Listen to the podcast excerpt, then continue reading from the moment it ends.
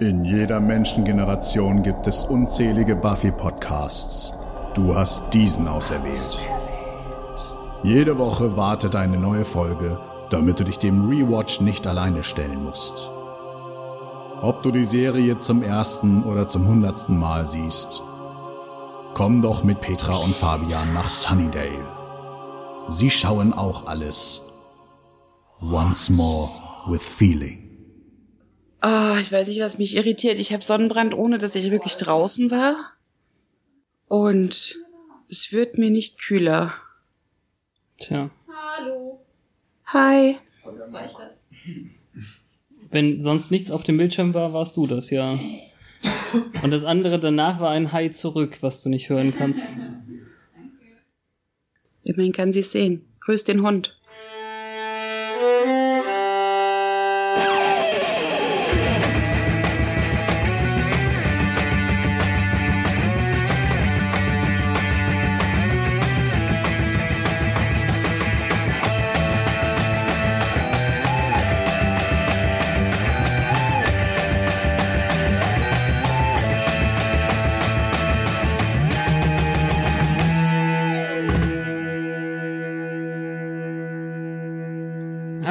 Herzlich willkommen zu einer weiteren Folge Once More with Feeling, ein Podcast im Zwang von Zwangsjacken. Hallo Petra. Hallo Fabian. In der heutigen Folge Nummer 17 der sechsten Staffel geht es nämlich um eben solche, um weiße Jacken, die irgendwelche Leute die anziehen könnten. Wobei, so richtig hat sie ja gar keine an, oder? Ich glaube schon. Sie hat auf jeden Fall diese Teile am Bett, die sie äh, festhalten, aber ich kann mich jetzt nicht direkt an die Jacke erinnern. Ich dachte am Die- Schluss, als sie so in der Ecke kauert. Nee, da geht's ja sogar eher darum, dass sie ähm, ja gesundet bis zu dem Moment. Hm. Da wird sie ja gar nicht, naja, wir nehmen das so, äh, voraus. Ja. Also so, so richtig eine Hab mich lieb Jacke habe ich nicht in Erinnerung. Hab mich lieb, Jacke. Ja, aber es würde ins Szenario passen. Ja.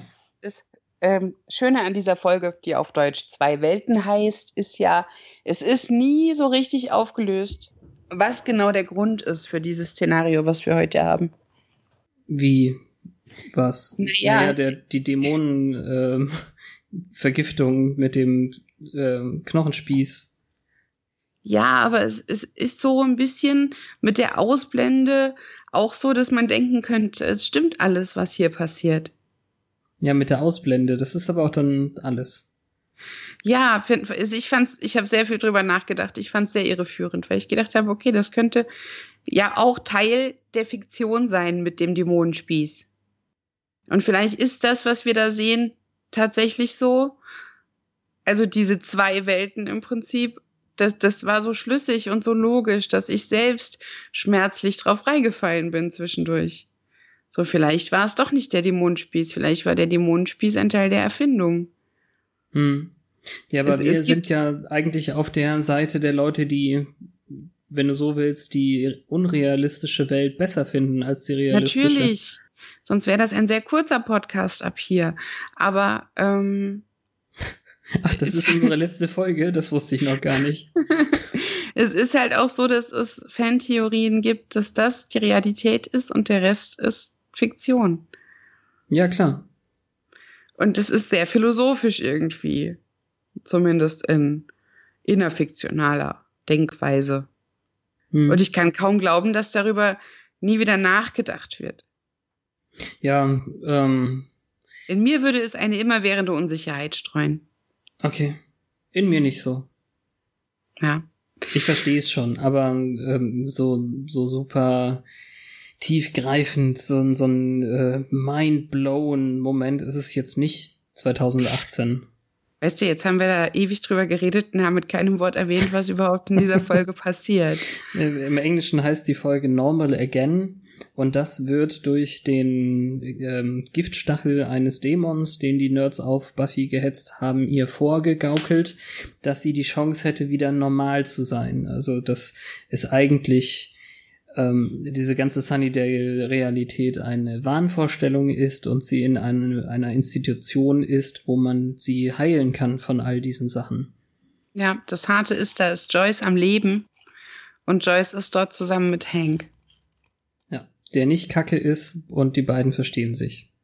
Ja, im Prinzip wäre sie also nach, also noch in LA irgendwie ausgefadet aus ihrem Dasein.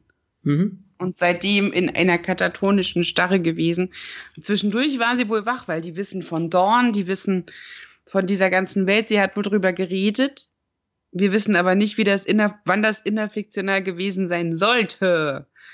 Ne, Ja, Wenn es jetzt wirklich die Realität wäre. Also hier ist schon das erste Plothole. Ich erkenne es selbst. Aber ja, es ist dann ein innerer Kampf, sich für eine dieser Welten zu entscheiden. Und diese, diese realistische, dämonenlose Welt wäre wahrscheinlich eine einfache Wahl.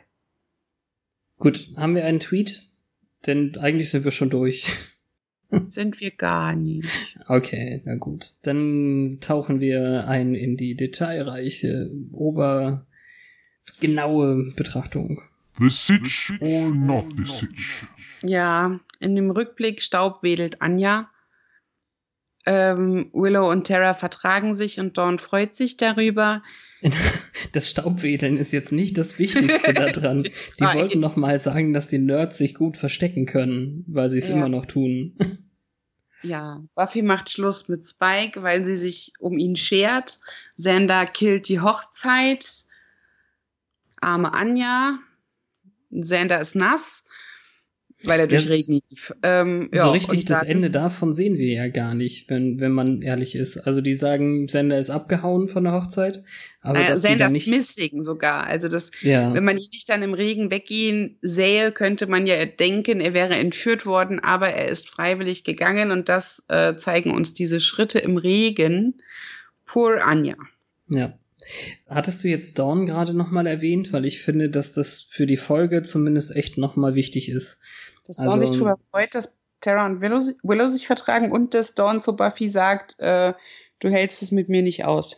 Du hältst es mit mir nicht aus und du wolltest gar nicht zurückkehren. Also nachdem sie tot war, wollte sie eigentlich gar nicht mehr zurück zu ihr. Ich finde, Mhm. das ist schon auch wichtig für die Folge. Mm, stimmt. Ja. Es beginnt damit, dass Buffy mit einem Brief oder sowas ähnlichem die Straße äh, entlang kommt und ich dachte, hm, hat sie sich doch wieder an der Uni angemeldet und die Absage in der Hand, aber nein. Es sind die Adressen von vor kurzem vermieteten Häusern, die man entweder legal oder illegal anscheinend sich besorgen konnte. Willegal. Ja, sehr gut. Und offenbar ist sie gar nicht so weit weg, weil dann sieht man das Trio rumnörden mit einer komischen Wasserpistole. Genau. Denn ob sie wirklich richtig steht, In der Nähe dieser ganzen Hardware mit dem Super Soaker auf Jonathans Kopf zu zielen, ist grob fahrlässig. Ja, es ist total bescheuert. Also da kö- hätten auch die äh, komischen großen Mac-Monitore wären da bestimmt durchgebrannt. Ja, schöne Shining-Anspielung. Ich habe die erst nicht verstanden, weil ich den Nachnamen nicht so auswendig habe von ihm. Ah, okay. Also ich glaube, Jonathan hat gesagt, I'm going Jack Torrance in here, weil sie offenbar in diesem Keller sitzen seit Wochen. Ja. Und zwar nur im Keller. Sie mieten das ganze Haus, aber sie verstecken sich ausschließlich im Keller, dass sie auch bloß keiner sehen kann. Ja, Andrew erklärt das damit, dass sie im Untergrund sind. Wow. Und als sie jetzt eben auf dem Monitor entdecken, dass die Jägerin sie tatsächlich gefunden hat, gibt es dann sowas wie eine Semi-Panik. Und äh, Warren sagt zu Andrew, äh, tja, wie würdest du das jetzt spontan deuten, was er gesagt hat? Hol den Penis raus. Hast du das wirklich? Also deploy your little friend, sagte er. Und das Mhm. Deploy hat mich jetzt nicht so krass ähm, in diese Richtung gebracht. Aber ja, Für im mich klang es Deutschen, wie entblößen. im, im weiß. Deutschen haben sie dann Andrew, hol deinen kleinen Freund raus gesagt, was ja eindeutig ist. Aber ähm, Also sonst hätten die doch, die hätten doch sonst gekichert wie kleine Jungs, wie sonst immer. Ja, er holt dann ja das große, lange Rohr, nämlich diese Flöte. Didgeridoo, ja. Ja, ich wusste nicht, ob es eins ist. Ich wollte ja nicht Cultural Appropriation betreiben. Ach so. Okay. Ist ein Nein, angemaltes eins. Äh, und er hat es dann auch phallusartig zwischen seinen Beinen, wie man ein Didgeridoo nun mal spielt. Und dadurch wird der kleine Freund, der gar nicht so klein ist, angelockt, nämlich dieser Dämon mit dem Giftstachel. Genau. Der springt vom Dach. Mit dem schon wieder sehr unpassenden Foto in, in unserem Buch. Also, äh, Ja, so glubschige Glubschaugen, so, so ähm, Amphibiesk. hm, so ein bisschen trüb auch. Und die Klamotte, die er anhat, ein Ledermantel mit irgendwelchen Tentakelfransen am Kragen, machen das noch irgendwie seltsamer. Deswegen, Ja, Also schon und komischer irgendwie- Nackenspeck und, und äh, Fischhäute an den Ohren, so. wachsartig, sagen sie die ganze Zeit. Ja, Also das ja. passt schon ganz gut. Also so so ein bisschen Unterwasser, ein Unterwasserthema in der ganzen Geschichte. Und ähm, sie gibt ihm wirklich ordentlich, aber das reicht nicht. Äh, als sie ihn dann in so ein Auto reinkickt, fährt er den Stachel aus. Der erinnert so ein bisschen an das Ding, was Adam hatte, Mhm. finde ich. Und in dem Moment, wo er sie mit dieser Nadel sticht, sieht man, wie sie in vermeintlich, also es sieht aus wie ein Irrenhaus wegen dieser Fesseln am Bett und der weißen Kleidung und dann ist der Stachel eine Spritze und sie bekommt ihn, äh, sie bekommt sie von Krankenpflegern in weiß. Und dann faden wir aus dem Zimmer, in dem sie gerade gewaltsam überwältigt wird und da laufen komische Gestalten über den Flur, die sehr orientierungslos aussehen. Also Irrenhaus soll jetzt nicht abwertend klingen, aber so ist es inszeniert. Ja, es ist auf jeden Fall so eine Einrichtung. Ja. Institution, Klinik, wie man auch immer das nennen möchte. Das ist auf jeden Fall so. Es passte eben auch ganz gut, weil dieses Monster sie ja auch in ähm, irgendwie so einen Haltegriff gebracht hat und ihr dann ähm, diesen Spieß reingejagt hat. Und der Schnitt ist gut. Also mir hat das schon echt gut gefallen. Mhm. Aber dass das so schnell wirken soll. Ja, meine Güte, äh, also das, da hätte ich jetzt noch keine Sorge, das zu glauben. Das Plothole wird auch nachher sehr schön geschlossen übrigens. Darauf freue ich mich schon. Dass also es so weshalb schnell ich so überzeugt von der. Nee, nee, Weg. Nachher geht's ja auch um die neun Monate oder um die drei Monate, in denen sie tot war. Und das, das fand ich so überzeugend an der Sache. Daher Hm. wissen die vielleicht von Dawn. Jein, ja, gut, an der Stelle vielleicht. Also nach dem Intro sehen wir, Ja. wie Buffy genau an der Stelle wieder zu sich kommt. Offenbar wollte dieses Monster sie nicht essen und äh, alles ist soweit okay, aber die, dieses Haus merkt sie sich jetzt anscheinend nicht besonders oder Ist geht nochmal nachgucken. Ist kein Loch in ihrer Jacke. Da habe ich jetzt nicht drauf geachtet. Aber Nee, das kann einfache, ähm, einfache Schwierigkeit beim, beim äh, Continuity-Wachen sein. Ja, Das sie passiert ja sich den ständig. Arm, aber ja. Ja. Also Naja. selbst als äh, William irgendwann mal einen Pflock in die, in die Brust bekam, war das T-Shirt hinterher nicht kaputt und so. Ja. Ich glaube nicht mal bei Angels Gift File. Ja. Ja, äh, Schnitt zu Willow, die vermeintlich mit sich selbst spricht. Also sie spricht mit sich selbst, aber sie übt, weil äh, Bock auf Kaffee und lesbische Liebe sagt sie wahrscheinlich nicht wirklich, wenn sie Tara gleich trifft. Was sie ja dann auch nicht tut, weil ähm, sie sieht, wie eine Kommilitonin wahrscheinlich äh, Wang äh, Wangenküsse mit Tara austauscht und sie Ja, aber miteinander sieht schon lachen. innig aus. Sieht schon innig aus. Hm. Also du hättest genauso wie Willow das Schlimmste angenommen und Willow flüchtet dann. Ja. Man kann ja in ihrer Situation jetzt keine äh, Besitzansprüche stellen. Kann man ja so und so nicht, aber ja. Ne, Also in, aus Willows Sicht wäre es wahrscheinlich schon Besitzansprüche gewesen, wäre sie jetzt hingegangen und hätte gefragt, wer ist das? Ja. Und dass sie so nicht wirken wollte, verstehe ich völlig. Hm. Aber Ja, Tara guckt gleich zu- sehr traurig, als sie sie nur von hinten sieht. Also Genau. Also ich fand vor allem ähm, hat sie ja natürlich eh ein negatives Gefühl jetzt einfach. Also es geht gar nicht unbedingt darum, dass sie jetzt nicht hingehen wollte, um ähm, indiskret zu wirken oder oder sonst irgendwas. Ähm, sie hat jetzt, glaube ich, einfach dieses dieses Gefühl im, im Magen, oh, äh, ich habe meine Chance verpasst oder da ist jemand und ich ähm, kann nicht mehr das erreichen, was ich gerne wollte. Ja, I ruined it. Fabian, gab es damals schon Süßkartoffelpommes? Es sieht so aus, nicht, ne? oder? Also Sieht das, wirklich ich, so aus. Ich glaube, das ist nur diese Wärmelampe, die das Ganze an wahrscheinlich lauwarm hält oder so, aber es sieht schon schwer danach aus. Und ich war sehr überrascht, dass sie doch wieder und überhaupt immer noch beim Double Meat Palace arbeiten darf. Ja, ich auch. Da siehst du mal, wie unlogisch diese Welt ist. Die kann nicht echt sein. Wir schneiden dann auch wieder in diese andere Realität, in der es dann Zeit ist für die Medikamente. Aber es ist nur so eine ähm, Sekunde. Und ich weiß jetzt nicht, das, die, die Krankenschwester, die die Medikamente verteilt, sieht die dem äh, Double Meat Palace Mädchen ähnlich oder dachte ich das nur? Also ich finde auch ähnlich, aber es sind tatsächlich zwei Schauspielerinnen. Also die Ja, Lorraine, ihre, ihre Chefin, hat offene blonde Haare und diese Krankenschwester ähm, hat so ein bisschen hoch, hochgesteckte, eher orange Haare. Und dann, Ja, aber das könnte man ja regeln. Aber ich finde es eigentlich ganz gut gelöst, Mhm. darauf wollte ich raus, dass ähm, wirklich niemand in beiden Welten auftaucht. Das habe ich eigentlich erwartet. Also ich habe hier an der Stelle ganz lange gedacht, es wäre ein und dieselbe Person. Ja, das, ich dass auch. es so ein bisschen Zauberer von ausmäßig ist oder so. Aber es ist in dem Fall eben nicht. Und äh, im Englischen passt es eben auch ganz gut, weil die Krankenschwester sagt dann eben, it's time for your drugs, also für die Arznei und Medikamente.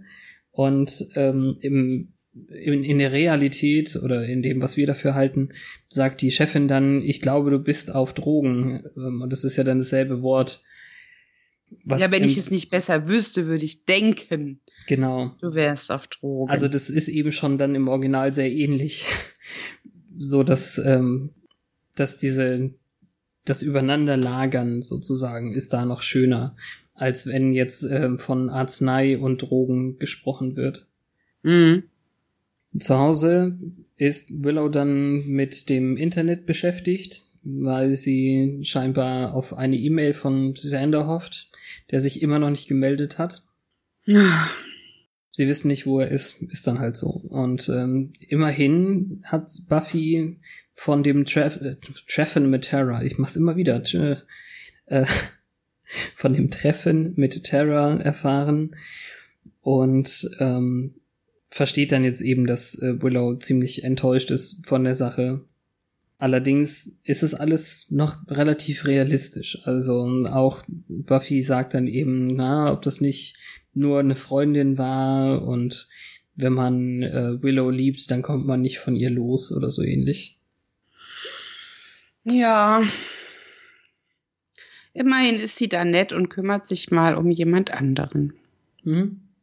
Obwohl sie gerade ja tatsächlich sehr mit sich selbst zu tun hat, weil diese Flashes kommen. Aber das wird dann erstmal nicht thematisiert. Geht auch gar nicht. Man hat gar nicht die Gelegenheit, weil Sander in der Tür steht. Er ist jetzt wieder da. Also ich verstehe, dass Sie sich freuen, ihn zu sehen, weil Sie sich Sorgen um ihn gemacht haben. Aber ich freue mich nicht, ihn zu sehen. Ich bin ihm noch böse. Ja, vor allem mit seiner komischen Selbsteinschätzung. Also zuerst sagt er, Anja hat Klamotten mitgenommen, aber schon mal nicht alles, was ja schon mal eine Sache ist. Aber ihn, ihm kommt das kalte Schaudern irgendwie, wenn er denkt, dass sie sogar die Magic Box geschlossen hat. Das ist äh, in dieser Welt eine sehr konsistente Einschätzung, finde ich. Mhm. Aber jetzt hat er in seinen, ich weiß nicht wie vielen Tagen, in denen er ähm, nachdenken konnte, plötzlich gemerkt, dass er gar nicht ohne Anja leben möchte, aber zum Heiraten hat's halt auch nicht gereicht wegen der Angst. Ja. Das ist ein. Ach, ich weiß nicht. Irgendwo verstehe ich es ja auf einer Ebene, wenn ich das auf die echte Welt beziehe, sind die halt 21. Mhm. Okay, Anja ist 1000, aber er ist 21. Es ist vollkommen okay, wenn er nicht so weit ist, aber dann hätte er sich das klemmen sollen. Ja, früher mal drüber reden. Also Ja. das ist der denkbar blödeste Moment, wo er sich überlegen kann, äh, eigentlich wollte ich jetzt doch noch nicht verheiratet sein. Das Schlimme ist ja, sie haben darüber geredet, respektive gesungen. Sie wussten es beide noch. Hm. Und sie haben Ja, es nie wieder thematisiert, weil sie Schisser sind. Das mit dem Dämonenkram und mit äh, sein, seiner Familie und so, es war ihm alles zu kompliziert, aber jetzt spürt er die Leere. Und äh, also, ich glaube, ich, glaub, ich habe es gerade schon gesagt, aber er will weiter mit ihr zusammen sein und äh, mit ihr gehen, obwohl er nicht Ja. heiraten wollte. Das kann er doch voll vergessen. Das denke Für ich mich ist das schon. jetzt nicht konsistent, weil sie eigentlich das alles schon vorher geregelt hatten in der Sam und Riley Folge, weil ihre Hochzeit ist nicht ihre Ehe. Sie können eine tolle Hochzeit haben, auch wenn die Ehe scheiße wird. Ergo, Circus Freak Connection und äh, Anjas Leute können ruhig zusammentreffen und es tut nicht weh. Wir schaffen das- das, bla bla. Letzt, letztendlich hat ja nur wehgetan, dass er jetzt eben gesehen hatte, was aus ihm werden könnte. Also sein Vater. Und da waren wir ja bei Apfel- und Birnenbäumen und so. Mhm. Wobei sein Vater zumindest nicht seine Mutter erschlagen hat. Noch nicht. Ja, er hat sie halt nur vor allen Leuten gedemütigt und hat gesagt, sie ist der Grund, warum er säuft. Ne? Ja. Also es ist, ich weiß es nicht. Ich kann ihm nicht hundertprozentig böse sein, zumindest jetzt gerade, bis er später mal auf dem Sofa sitzt, dann sieht die Sache wieder anders aus. Erinnere mich dran. Okay, ich versuch's. Auf ihrem üblichen Rundgang trifft Buffy auf Spike, der gleich wieder irgendwas sagt wie, ähm, hast du mich vermisst? Oder irgendwie sowas in der Richtung. Ja, hier finde ich es noch schön, dass er es nicht lassen kann. Tatsächlich. Nur hier. Mhm. ja, er Not war, for noch, long. er war noch nicht auf dem neuesten Stand, weil er eben fragt, hast du geweint? Obwohl Buffy definitiv nicht danach aussieht. Er meinte eigentlich äh, bei der Hochzeit, als man dieses glückliche Ehepaar mit ganz viel Reis beworfen hat. Mm, Deswegen bekommt er dann erst die Information, dass sich Sender verdrückt hat. Und ich finde es dann eben nett, dass sie tatsächlich irgendwie sich beide, haben sich auf Grabsteine gesetzt eigentlich? Wahrscheinlich. mm. Wir haben am Anfang noch so viel diskutiert, ob das okay ist, sich auf Grabsteine zu setzen. Jetzt ist es so normal. Fällt mir gerade so auf. Ja, ich meine, auf deinem Arbeitsplatz sitzt bestimmt auch mal jemand auf dem Tisch, obwohl das kein Stuhl ist. Ja, naja. Also, ähm, ich finde es ganz cool, wie sie wie normale Freunde miteinander reden können, bis er dann wieder anfängt, noch weiter zu sticheln. Ja, im Prinzip kurz der vorher, zu, also präkoitale Zustand, den sie vorher hatten, bevor er sich Chancen ausrechnen konnte. Also nur in dieser Staffel, als sie zurück war. So, das ist kurz wieder da. Aber er macht es Ja. halt irgendwie kaputt, dadurch, dass er Horniness raushängen lässt. Ja, in dem Fall war es nicht, war es nicht hier schon die, die Sache mit, ähm, ob er, ob, ob sie nicht das seinen Freunden erzählen will? Oder nee, nee, stimmt, muss Horniness gewesen sein an der Stelle. Aber selbst, dass sie normal reden können, versucht Buffy ja zu verstecken. Das fand ich auch erstaunlich. Ja, also dadurch, dass Sender und Willow dann auftauchen und Sender gleich hier wieder den Hengst raushängen lässt. Äh, wer Ich weiß nicht. Da. Also das mit dem, er, er lässt ja nichts ähm, raushängen, bis Spike, ähm, oder? Ich weiß es jetzt gerade gar nicht, aber ich, Nee, ma- ich, ich glaube, meine Sender Spike, kam dem zuerst dumm. echt? Aber Spike sagt doch dann schon gleich, das mit dem Abhauen ist doch deine Stärke. Also ich habe gedacht, Sender, ähm, Ja, als Erwiderung dafür, dass er ihm sagt, er soll gefälligst abhauen. Ah So, ja, okay, äh, ja, ja, okay. In die Richtung ist ja eher deine Expertise, haha. Hm. Und Ja, ich verstehe. finde halt, Sender soll die Fresse halten, aber es ist auch wichtig für nächste Woche, dass Sender jetzt hier wieder seinen Ekel rauskehrt. Ja, also er hat vermeintlich was gelernt für die Beziehung, aber nicht für alles. Ja, ich meine, als Buffy tot war und wiederkam, hat er doch Spike, da haben wir drüber geredet, dass Spikes Gefühle als wahrhaftig akzeptiert wurden von allen. Allen war klar, der liebt sie wirklich. Es ist da, es ist echt. Und jetzt wird wieder so getan, als wäre er irgendwie äh, ein vermessenes, horny Monster. Und als hätten sie nicht monatelang Seite an Seite gekämpft. Und das Hm. nervt mich immer, weil es inkonsistent ist. Er hat ihm wahrscheinlich auch schon den Arsch gerettet. Ja, vielleicht, aber ist es ein bisschen einfacher für Sander und Co., also eigentlich ja hauptsächlich nur für Sander, das zu akzeptieren mit den Gefühlen, wenn Buffy nicht da ist und da tatsächlich was passiert sein kann oder passieren Ja, könnte oder so. Solange sie tot war, hat sie ja zumindest eine Gemeinsamkeit, nämlich die Trauer. ja. Die hatten sie danach dann nicht mehr. Aber an der Stelle kommt dann auch der Schnitt zu dem Arzt, der Buffy in diesem Krankenzimmer befragt. Mhm. Er fragt, ob sie weiß, wer sie ist oder wo sie ist. Und ihr sagt, dass Sunnydale nicht real ist. Nichts davon. Und dass sie seit sechs Jahren in dieser äh, Institution ist. Also quasi seit Anbeginn unserer Serie auf jeden Fall. Ja.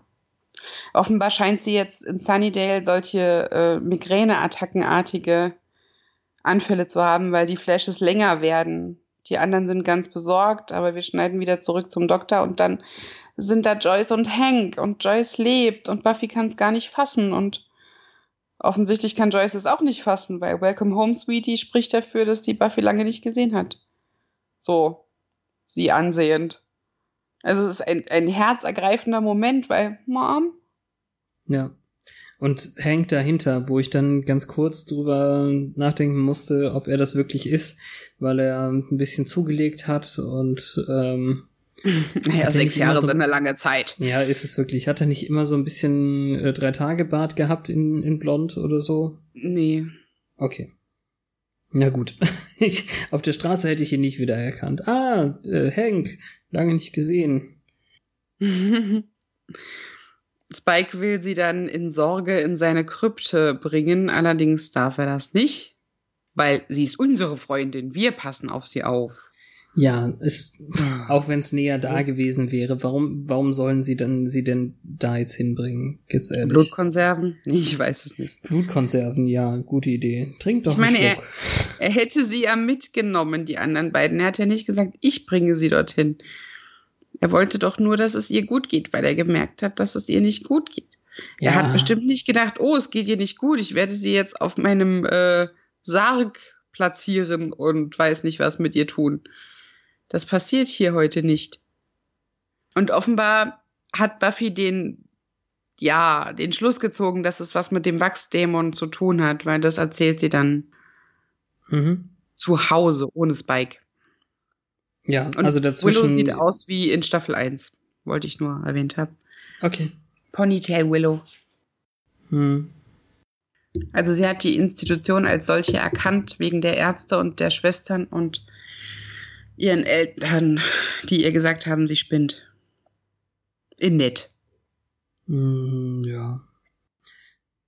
Es wird auf jeden Fall hier schon zweimal hin und her gesprungen und erstens ist es eben einfach wichtig, dass ihre Freunde gemerkt haben, dass nicht alles in Ordnung ist. Und ähm, ja. Wieder zu Hause berichtet Buffy etwas mehr von den Halluzinationen und eben auch mit diesem äh, über den Dämon mit dem Piekser, also mit dem Knochendingsbums und äh, da finde ich Sander wieder nur zum Kotzen, weil ähm, Buffy erzählt, äh, that demon came and poked me und Sander fragt dann, wie meinst du das poke? Und er macht dann so eine komische Geste und so. Weil man das ja sexuell verstehen könnte. He poked me. Der ist zu unreif für Heiratsanträge. Ja, alles und überhaupt. Naja, nachdem Buffy dann eben sagt, äh, dass diese Realität Sunnydale und so als dass die, die falsche Welt dargestellt wurde in ihren Halluzinationen, muss selbst Sander einsehen, dass all das, was sie da erleben, Vampire, Dämonen, eine Schwester, die mal Energiekugel war, doch ein bisschen unglaubwürdig ist. Hm. Und ähm, zumindest Dawn guckt auf jeden Fall auch, äh, ja, wie, wie soll man sagen, anteilnahmsvoll, als Buffy Naja. erwähnt, dass Joyce und Hank da waren und sie sich wie früher äh, verstanden haben. Sie hat vor allem schnell gerafft, dass sie dort nicht war. Ja, aber sagt hier jetzt noch nichts. Nee, aber man sieht sofort. Hm. Ja, und dann wechselt eben die Perspektive noch währenddessen wieder und der Arzt sagt, sie könnte wieder vollständig gesund werden. Und äh, wir kriegen dann eine längere Erklärung, was es jetzt ist. Also vor allem geht es darum, dass Buffy in dem Sessel da sitzt und die, den Eltern das erklärt wird. Also es sind Wahnvorstellungen. Sie hat sich ein komplexes System von erfundenen Freunden und Feinden geschaffen und denkt, sie wäre eine Art Superheldin in dieser Welt. Undifferenzierte Art von Schizophrenie.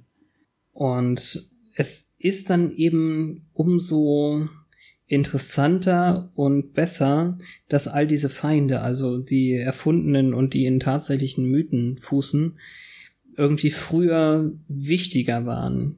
Also er, er stichelt jetzt hier in einer Sache, von der man jetzt wirklich annehmen kann, dass er sie vielleicht gar nicht so sehr wissen kann. Also ja, dann vielleicht machen wir die Diskussion gleich nochmal auf, aber ähm, es ist eben ein nettes Argument zu sagen, früher waren es große Monster oder Götter und jetzt sind es irgendwelche Dudes. Äh, Mit ist, der sie zur Schule gegangen ist. Ja.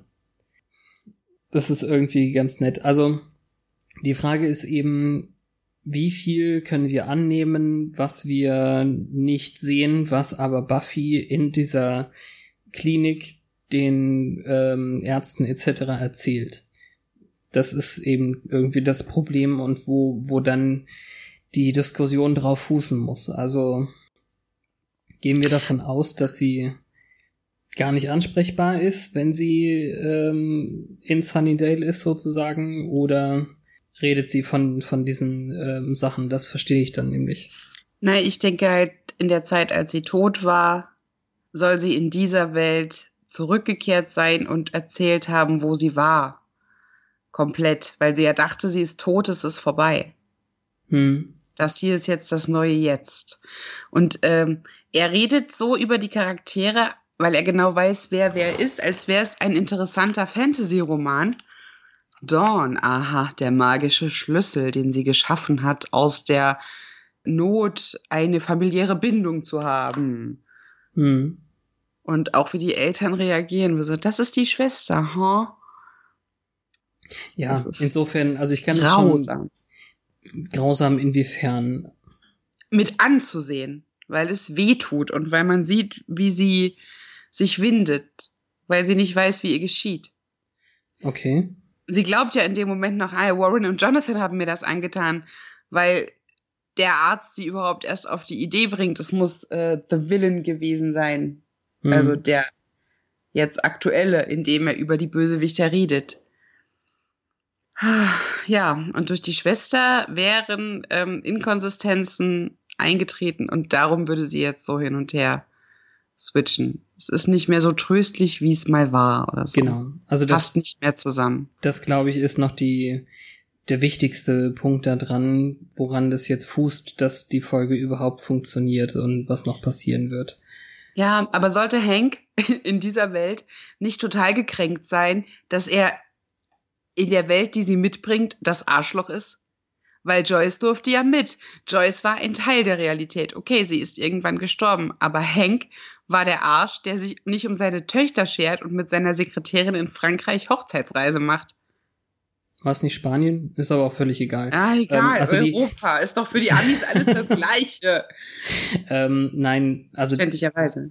Der Punkt ist, so ins Detail geht ja wirklich hier gar nichts. Also, ähm, das ist schön drüber nachzudenken, aber wird uns halt einfach gar nicht gezeigt. Also, es wird auch nie gesagt, dass Joyce in der anderen Welt tot ist, zum Beispiel. Es wird gesagt, dass Jonathan und Warren gerne mit Spielzeug spielen. Ja, und dann sehen wir, dass Jonathan und Warren und Andrew mit Spielzeug spielen.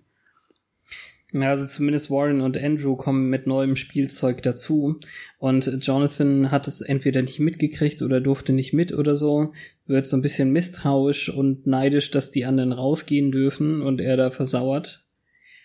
Also da ist ein, so, so eine leichte Fissur zwischen den dreien. Ja, an der geht Stelle. nicht gut. Nee. Und irgendwas mit einem großen Ding und einem Safe wollen sie machen. Und dann habe ich die Anspielung erst gar nicht verstanden, als Andrew dann meinte, ich finde, wir sollten noch acht weitere Leute hin, äh, dazu anheuern. Weil Oceans 11? Ja, es hat erst noch eine ganze Weile gebraucht, bis ich das verstanden habe. Ich dachte, wieso? Die machen doch die ganze Zeit alles zu dritt. Warum wollen sie denn Ja. jetzt Leute anheuern? Aber das ist ja auch schwierig mit Oceans 12 und Oceans 8 und da muss man noch mithalten. Ja. Zweifelnde Buffy guckt sich jetzt ein Kinderfoto an von sich mit Hank und Joyce, auf dem Dawn nicht drauf ist, weil Dawn zu dem Zeitpunkt noch nicht geboren ist. Es ist nämlich die Buffy, die wir kennen aus dieser halbluziden Finalfolge von Staffel 5 da. Vorletzte Folge. Ah, okay. Dann haben die die Gelegenheit genommen und haben noch ein richtiges Foto gemacht. Ich fand, das sah montiert aus. Ja, vielleicht haben sie Hank reinmontiert.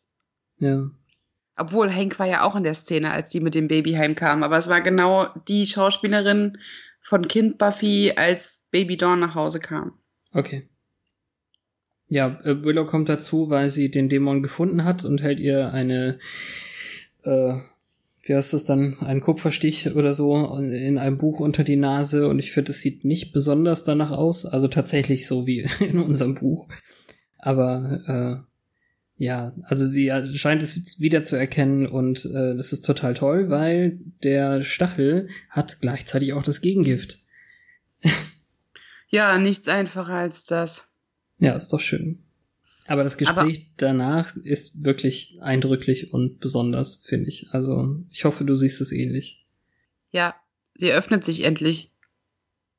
Sie ist, ich weiß gar nicht, wie man das übersetzt, detached, weil sie nicht richtig ja hingehört und Hm. weil das auch schon vor diesem Stachel so war. Also nicht ganz da haben sie es dann ähm, übersetzt und ich finde, es geht.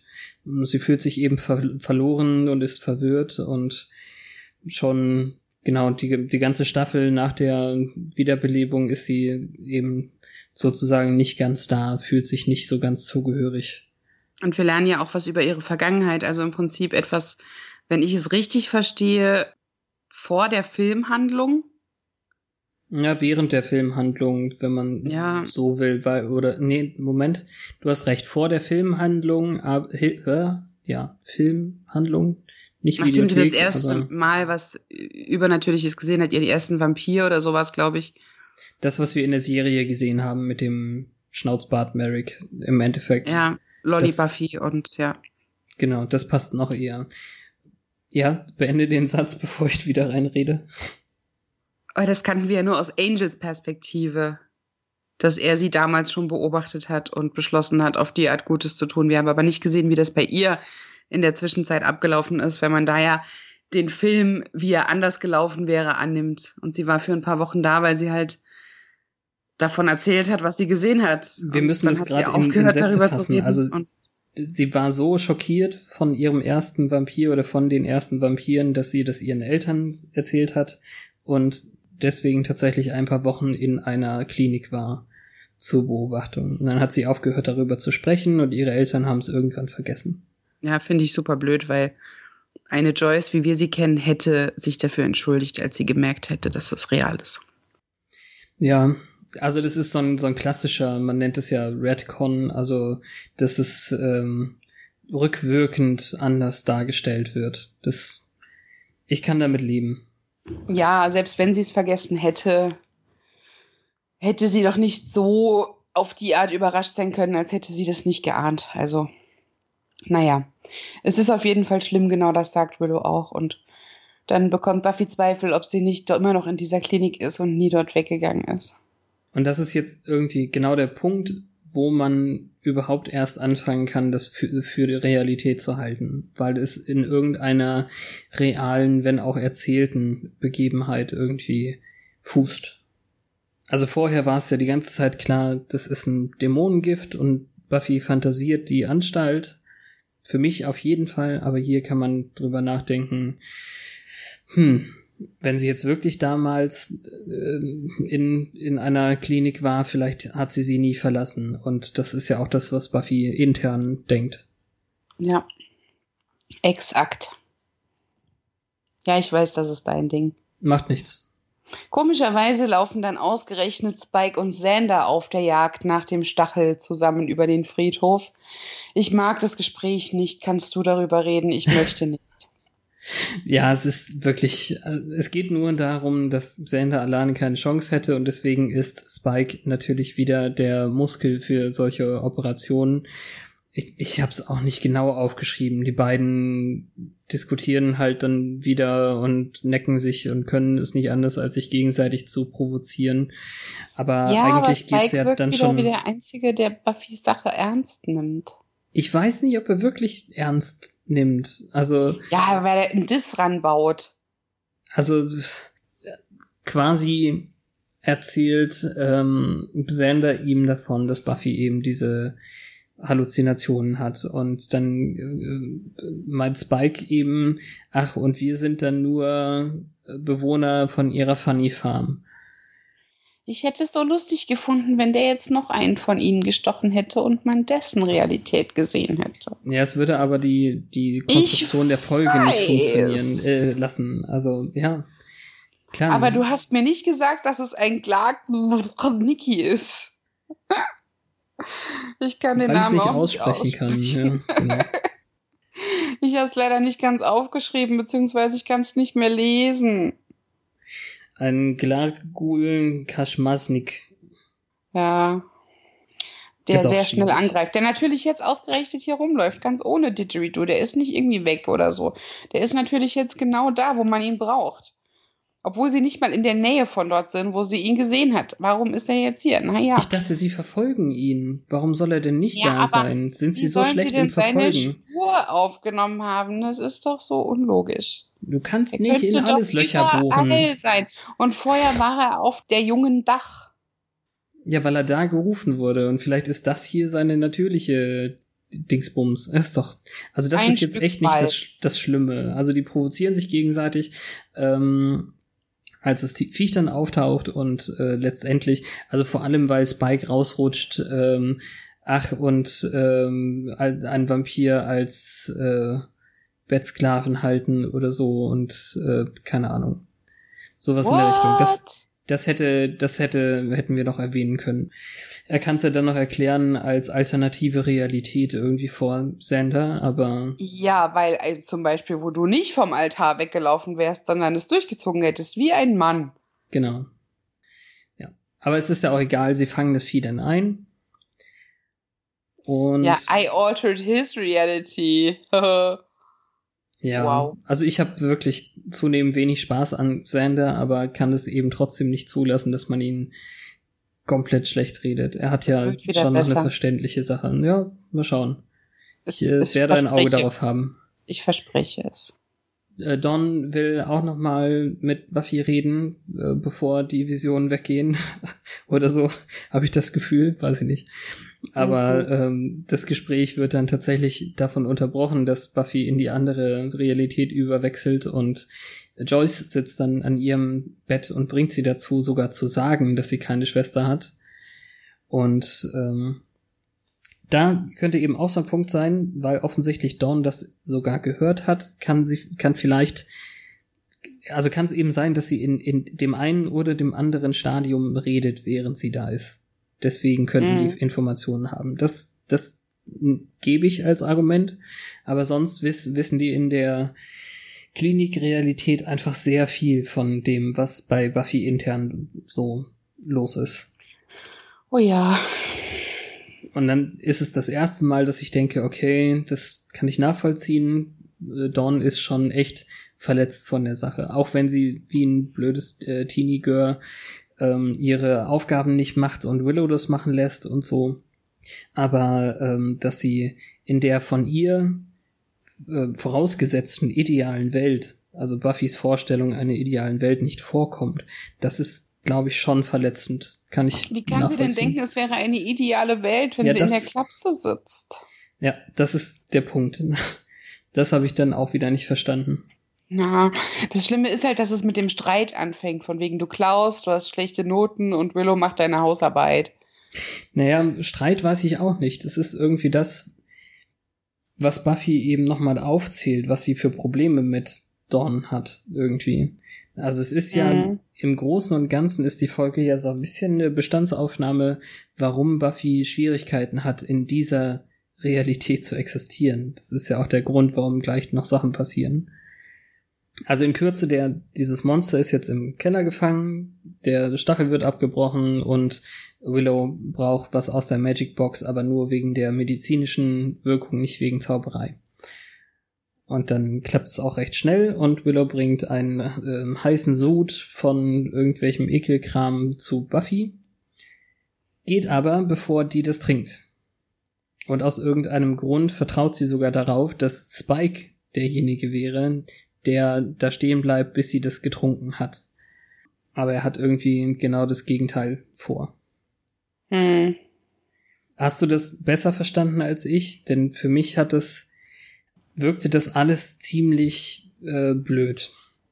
Also warum er gerade in dem Moment jetzt anfängt, äh, Buffy von, äh, also mehr oder weniger zu beleidigen, dass sie ja immer dieses heldenhafte, märtyrerische macht und dass sie sich erlauben soll zu leben.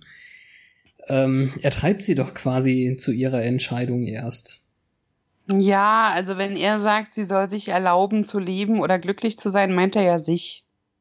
Im Prinzip will er, dass es wieder so ist wie vorher oder mehr oder vielleicht nur ein bisschen und Ja, ich weiß also, nicht, ich war noch so mitgenommen von dieser Joyce-Szene und dann äh, habe ich den, oh, ich breche dem Typ jetzt den Stachel ab. Äh, man muss noch erwähnen, dass die den lebend im Keller angekettet haben, das Mhm. ist wichtig. Aber Spike sollte doch eigentlich unten auf den aufpassen. Nee, das ist später. Nee, das ist vorher, das ist nachts und morgens bringt Willow das Ach so, Gegengift. ja, denn ja, er hat über Nacht aufgepasst, klar. Aber jetzt kann man ja Okay. annehmen, dass Sander wieder da ist oder keine Ahnung was. Ich, ich Ja. weiß es auch nicht genau. Also vielleicht kann er dann, wenn Leute im Haus sind, kann er dann alleine bleiben. Aber ähm, ich verstehe. Ja, aber wo, mo- morgens ist es wieder hell und dann kann Spike ja wieder nicht so einfach gehen. Eigentlich hätte man ihn doch nachts schon weggeschickt und es ist alles Ja, für mich so, ja. so unlogisch, dass er überhaupt da ist. Aber ja, ich verstehe den Punkt. Ähm, Gehe sicher, dass sie das alles austrinkt. Ich muss nach Dorn gucken, ist ein eindeutiger Auftrag. Und äh, er hat ihn nicht geschert. Er hat offensichtlich nicht daran gezweifelt, dass sie es austrinkt, obwohl er ihr ja in dem Mm. Moment vorwirft, sie sucht immer eine Flucht. Das glaube ich nämlich noch nicht mal irgendwie. Also erstens finde ich finde es von Willow doof, dass sie geht. Von Ja, aber die von, weiß ja auch nicht, dass die Kontroversen haben. Von William habe ich das nicht anders erwartet, hast du dass die ihn das nicht schert. Wa- Warum Williams du jetzt immer? Tue ich das?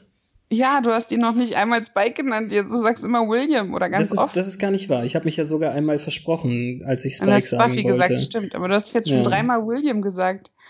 Okay, das weil ist so es einfacher ist. Wahrscheinlich habe ich das unterbewusst jetzt beschlossen. Ja, Ähm. sie hat es einfach letzte Folge dann etabliert. Im Moment glaube ich, also in dem Moment glaube ich, dass er gekränkt ist, weil sie wiederholt, dass er kein Teil ihres Lebens ist. Und wir wissen in dem Moment ja gar nicht genau, meint sie das eine oder das andere reale Leben. Mhm. Er versteht's nicht, er nimmt es persönlich, aber ich glaube, sie war da gar nicht da. Ja.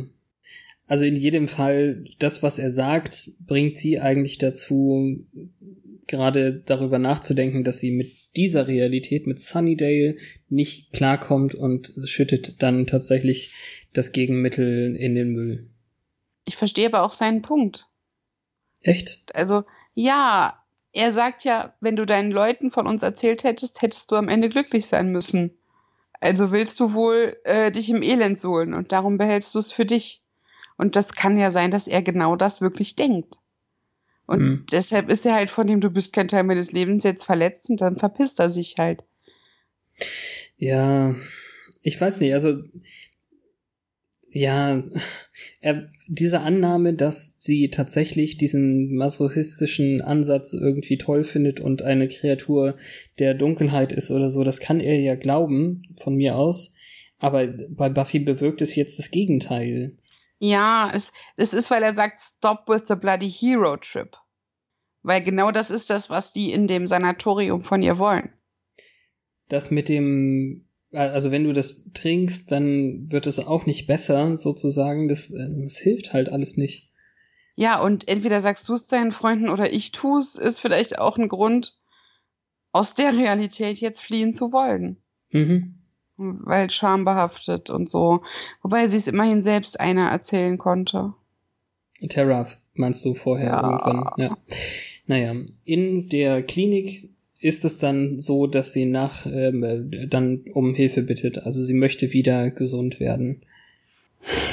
Ja, und ab hier gehe ich doch wieder davon aus, dass es Hallos sind, weil dieser Doktor ist creepy. Okay. Hm. Sein Lösungsansatz, sie muss einfach nur jeden töten, der ihr in dieser Realität etwas bedeutet, der kommt mir sehr unwissenschaftlich vor. Was er so nie gesagt hat, das ist, weiß ich nicht. Also er hat nie von Naja, ich Töten geredet, also loswerden ist nicht dasselbe. Also es kann, wie man so schön sagt, äh, sehr, sehr stark impliziert sein von mir aus.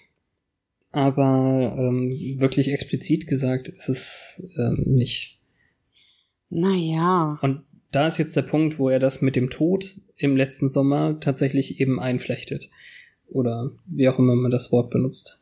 Also es wird eingeflochten und das finde ich eben auch ganz gut. Aber ob sie dann für eine gewisse Zeit vollkommen wieder da war, ist ja auch nicht gesagt. Und daran hat sie ja auch in der Sunnydale-Realität keine Erinnerung. Nee, also ich muss da kurz widersprechen. Er sagt, wir müssen, we have to break those down. Also diese Anker, die sie hat in dieser Welt, die sie in der Illusion halten. Und sie sagt slaying und er sagt ja. Das heißt für Ach mich so, schon, ja, töte okay. die alle. Ja, dann war der Vorschlag von ihr, quasi. Also mach alles weg, was dich dazu bringt, zurückzugehen. My friends, yes. Ja, okay. Und deine Freunde Also, haben ich, dich zurück da reingezogen. Sie sind nicht wirklich deine Freunde, sie sind böse. Mhm. Das ist die, das ist die Message hier. Ja. Und du musst tun, was immer dazu nötig ist, damit das aufhört. Ja, ich zweifle das ja nicht an, dass du ihn creepy findest, aber was soll er sonst für eine Rhetorik anwenden? Also wenn wir jetzt davon ausgehen, dass es real wäre. Eine weniger mörderische. Mhm. Whatever it takes, das, es klingt so selbstzerstörerisch auch. Und es fängt dann ja auch gleich damit an. Also ich, äh, Buffy bedankt sich bei Willow für das Gegengift und dann haut sie ihr aufs Maul. Nee, sie gehen ja nur aus dem Bild. Es wird gar nicht gezeigt. Ich habe das auch gedacht, weil wir sie später da liegen sehen, aber sie gehen wirklich nur aus dem Bild und Xander kommt in ein verlassenes Haus, frisch geduscht. Immerhin weiß er noch, wie das geht. Und den Witz mit dem Freunde Römer äh, fand ich dann auch ganz witzig, nur dass ich dann Countryman dazu sagen musste, weil er das dann nicht mehr sagt. Aber na gut. Mhm. Ja, Und sie ist gruselig. Sie, sie ist so starr, und es ist Ja. ziemlich genau dieselbe Stelle, die wir schon kennen von ihr beim Abwaschen. Da hatte sie schon den Breakdown nach Joyces ähm, Diagnose und so. Also es ist so und so eine sehr beladene Stelle, finde ich, in der Küche. mhm. Und ähm, Xander behauptet jetzt, er hätte Mitleid mit Spike, weil der immer noch so an Buffy hängt. Und dass er selbst auch äh, schon dort war, an dem Punkt. Ja. Das ist ja dann schon wieder nett. Ja. Aber er kommt nicht dazu, den Gedanken auszuführen, weil er eine Bratpfanne in die Fresse kriegt. Was dich sehr freut. Nee, eigentlich finde ich es in dem Moment sehr fies, weil so. die liegen dann da am Boden im Keller. Und Willow halt auch, weshalb wir jetzt wissen, wie das ausging, als sie aus dem Bild ging. Mhm. Und da ist halt auch noch dieser äh, Fransenwachsdämon. Genau. Sarah Michelle Geller kann übrigens nicht mit einem Schlüssel umgehen. Also, als sie wieder hochkommt, ähm, schließt sie ja den Keller ab hinter sich. Ja, sie dreht in die falsche Richtung und es ist falsch rum Ja, reingesteckt. vor allem, ja, es ist falsch rum reingesteckt.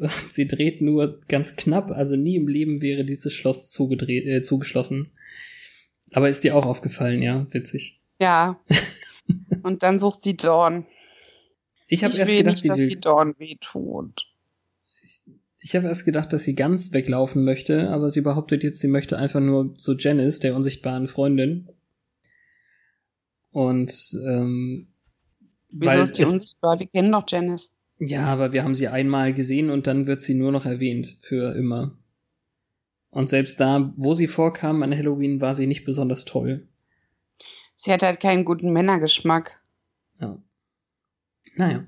Ähm, ja, also was möchte denn Buffy von ihr? Es interessiert sie ja eh nicht. Und dann ähm, geht, sagt sie tatsächlich schon, sie soll zu den anderen in den Keller. Wir kriegen eine kleine Mini-Verfolgungsjagd in den bekannten Räumen. Das Wichtigste finde ich an dieser ganzen Sache ist, und das kam auch bei dem Audiokommentar der Schreiber und Regisseure oder, oder irgendwie so Leute kam, kam das ähm, raus, dass sie das alles sehr ruhig und methodisch macht. Also es ist jetzt nicht, also sie, sie wirkt extrem kühl, weil sie völlig unbeteiligt ist. Hm. Ja, sie erfüllt die Aufgabe von Psychodoc im Prinzip, nur gewissenhaft. Hm. Also Dawn versucht zu verhandeln, aber es ist ganz eindeutig, dass diese Realität nicht die echte sein kann. Die Wahrscheinlichkeit, dass sie Superkräfte hat, sind einfach und vor allem irgendwie mit einem Vampir Sex hat, den sie hasst, ist einfach so viel geringer als das andere. Was soll man schon besser äh, glauben? Oh mein Gott, weiß Dawn das dann jetzt? Theoretisch, wenn sie aufgepasst hätte, hätte sie es vielleicht wissen können, ja. Huh. Sie hat ja auch eigentlich, dass Spike in sie verknallt ist, am schnellsten gemerkt und daraufhin war ja nie wieder was gekommen. Ja, sie, ich meine, sie war ja selbst in Spike verschossen und das hat sich zum Glück gelegt.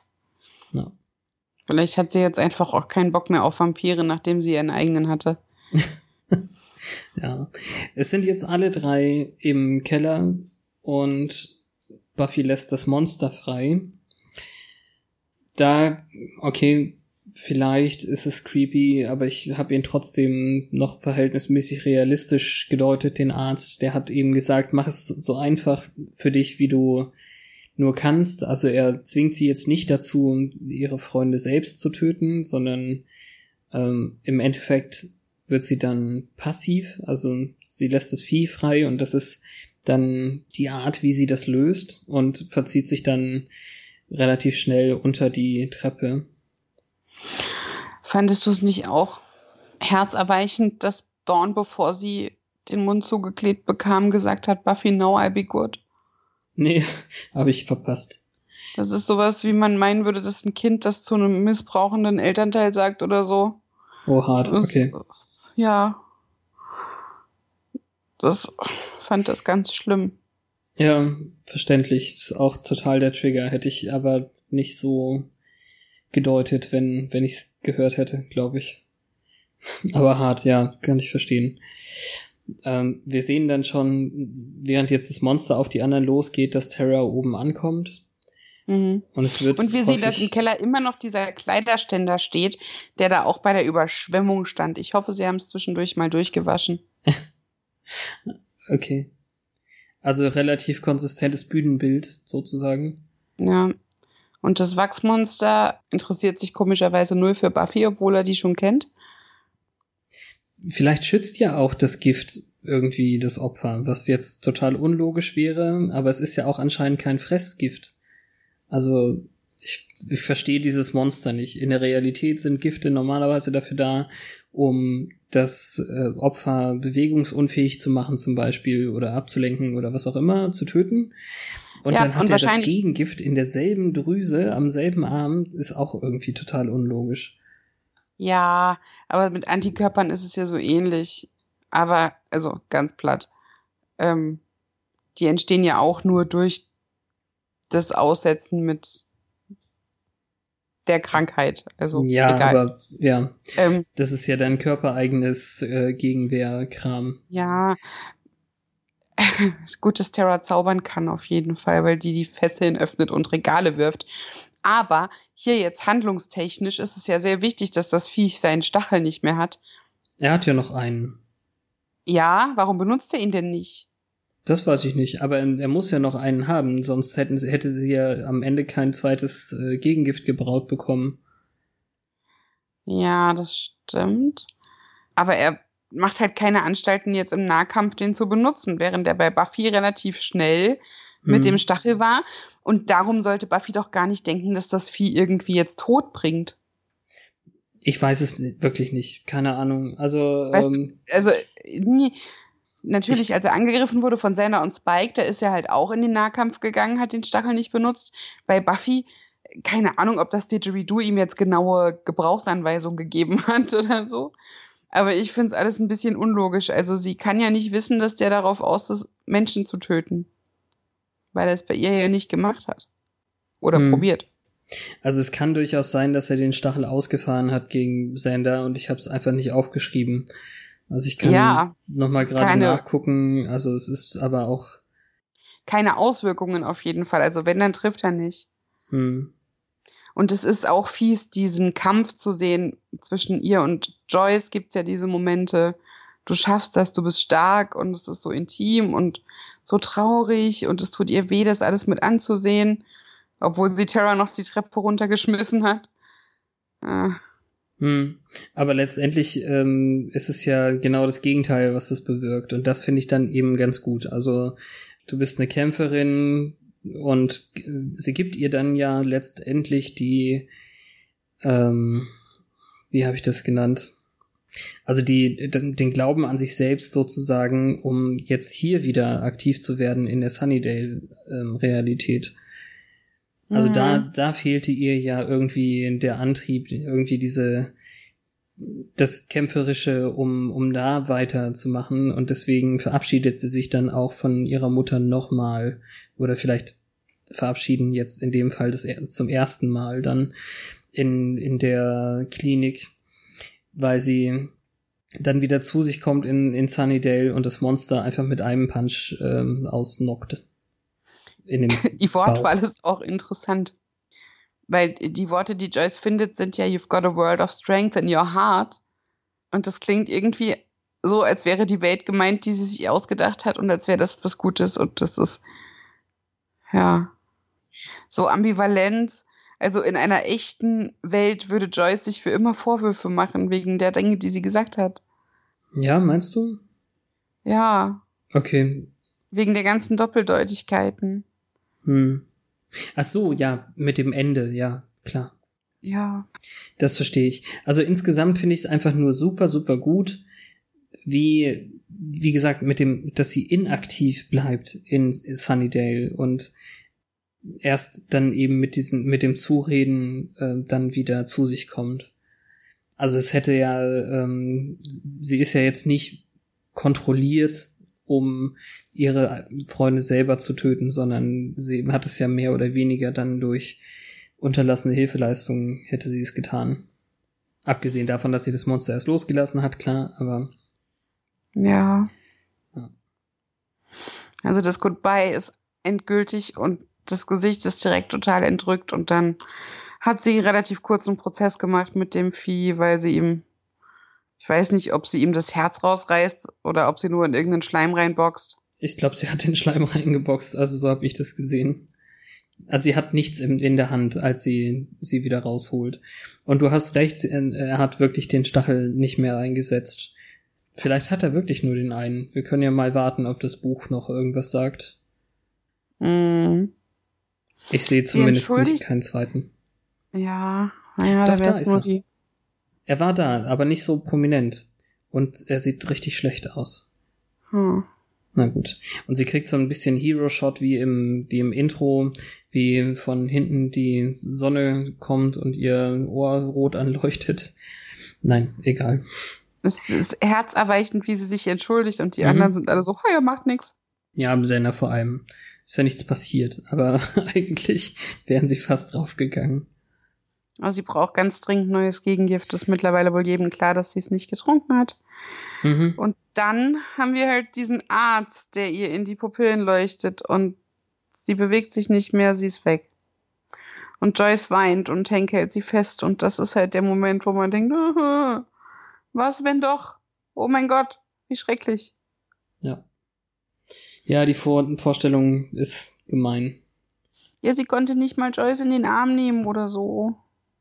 Ich weiß jetzt gar nicht, wird es, wird darauf wirklich nie wieder Bezug genommen? Ich dachte, dass das irgendjemand mal- jemals wieder, also doch nochmal ähm, irgendwann erwähnt, was hier passiert ist. Leider nicht.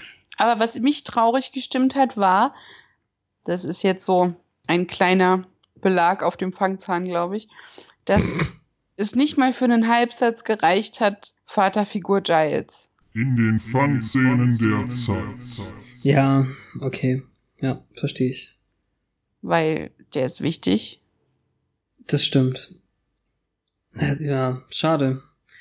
Und irgendwie ertappe ich mich dabei, dass ich auch nicht drüber nachgedacht habe, bis eben gerade, was auch traurig ist.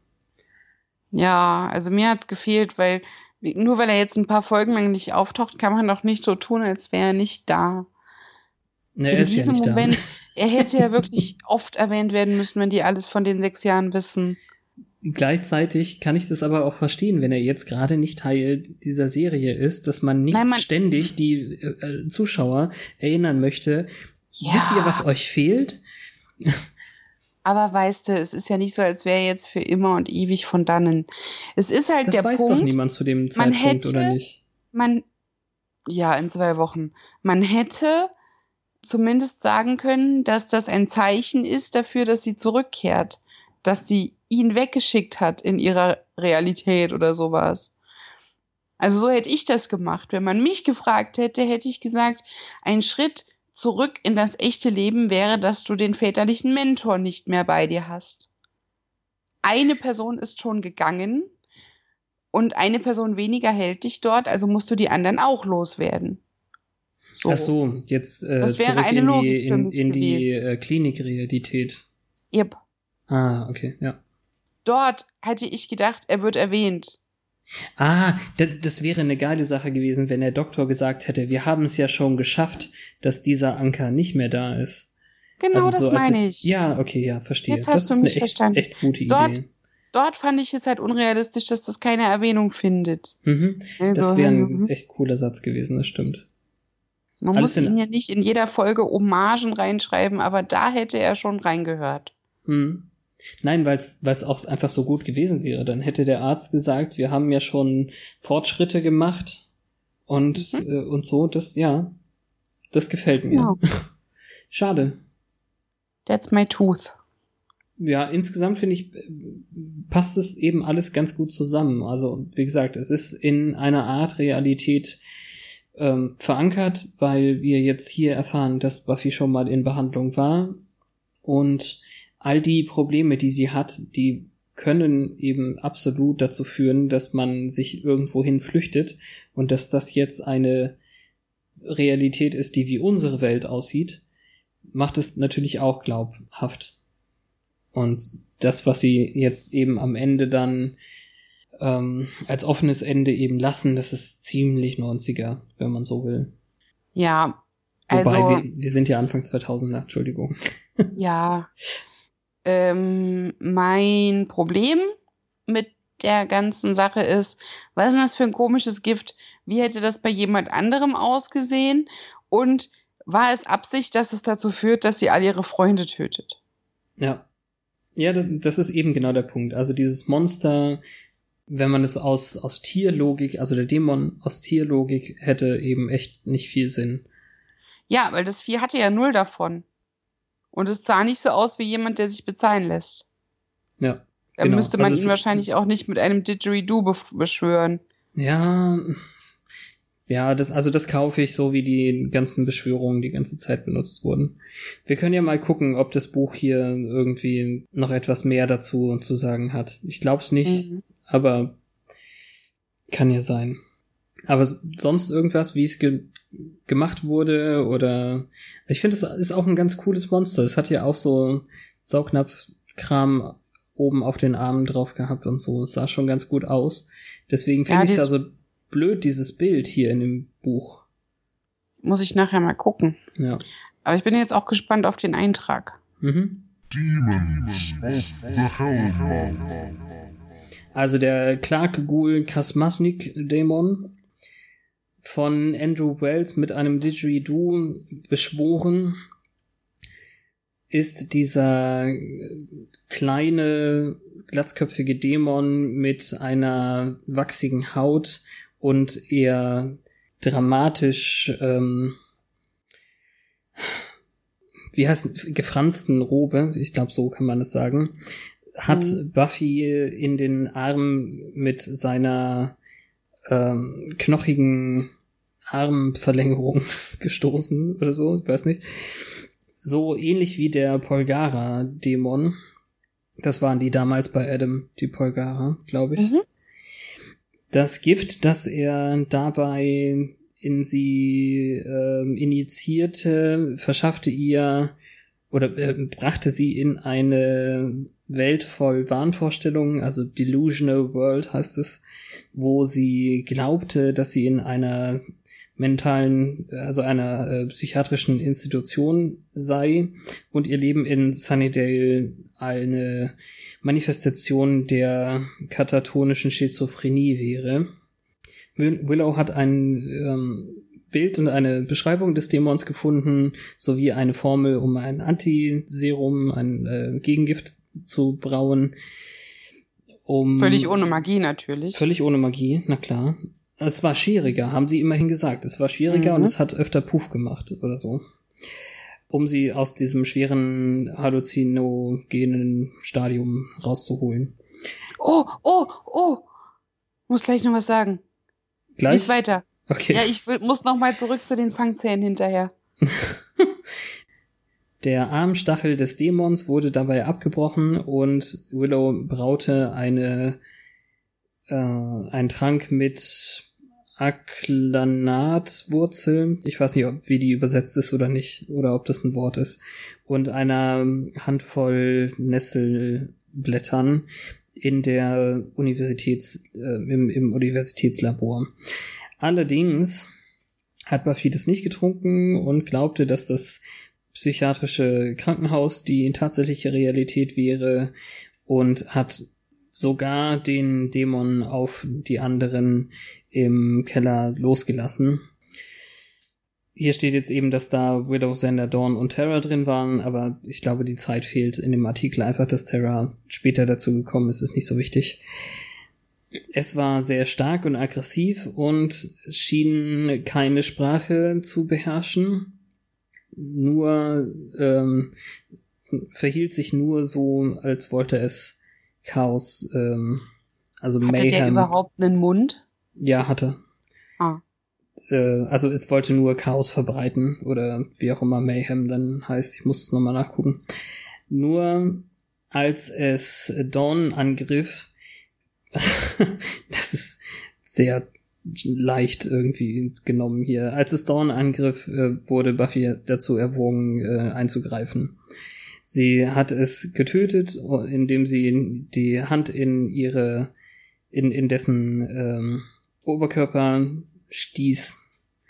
Notiz, es hat graues Blut. Ja und?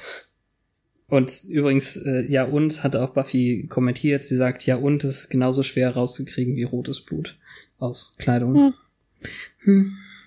Ja, also da haben wir jetzt auch wieder nichts gelernt. Toll. Nee. Also, ich möchte hier etwas anmerken. Willow lag als erste gefesselt und geknebelt in diesem Keller und hat nicht gezaubert, obwohl es wahrscheinlich ein leichtes gewesen wäre. Und sie wäre fast draufgegangen und sie hat nicht gezaubert. Okay. Buffy hat ihr keine magische Fessel angelegt. Mhm. Dürfen wir damit jetzt sagen, sie ist geheilt? Weil sie ihr Leben aufgegeben hätte, statt zu zaubern. Es ist krass, oder? Na, sie hätte zumindest krass. Sander nicht äh, gerettet. Meinst du, wenn Sander wirklich in Gefahr gewesen wäre, also ähm, niedergeschlagen oder so, dass sie dann hätte zaubern müssen? Naja, auch wenn sie selbst alleine, sie wusste ja gar nicht, was noch passiert, sie hätte sich sofort Ah, befreien okay. können. Naja. Mhm. Auch Sander, auch Dawn, aber sie hat ja gar nicht gezaubert. Ja. Verstehe. Obwohl sie es bestimmt jetzt nicht verlernt hat in den 32 Tagen oder was. Ich habe mir die Zahl nicht gemerkt. Ja, irgendwann letztens waren es mal 32 Tage.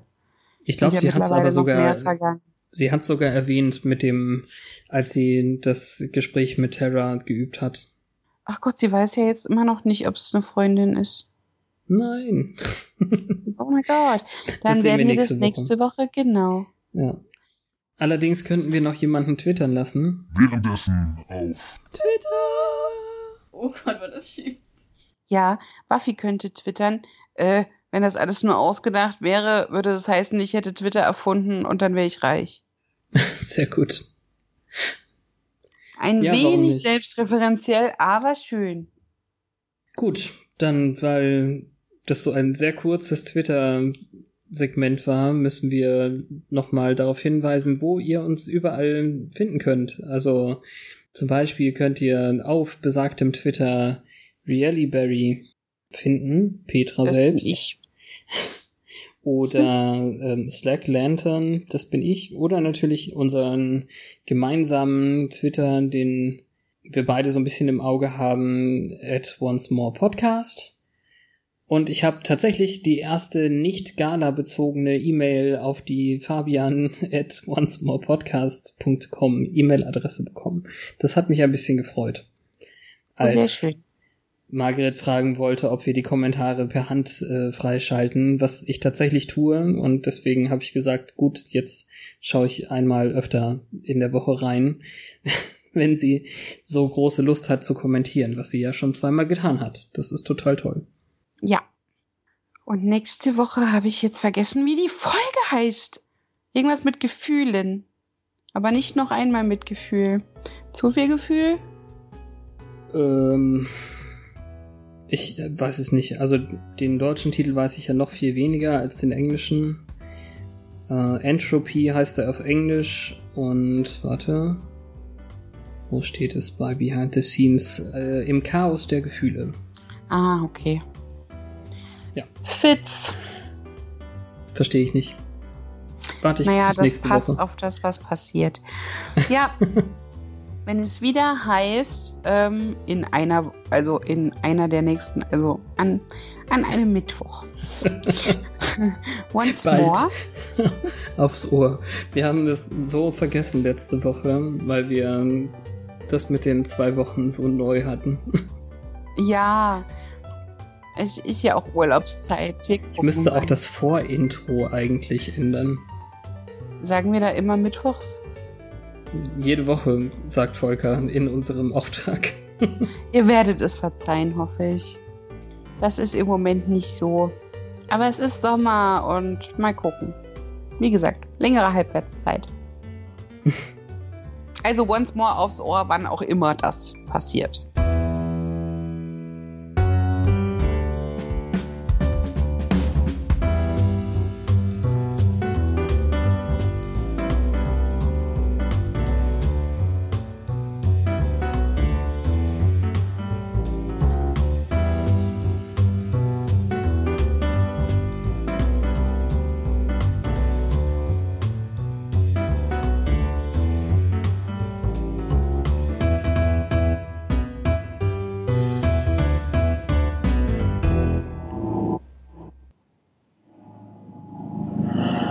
Ja.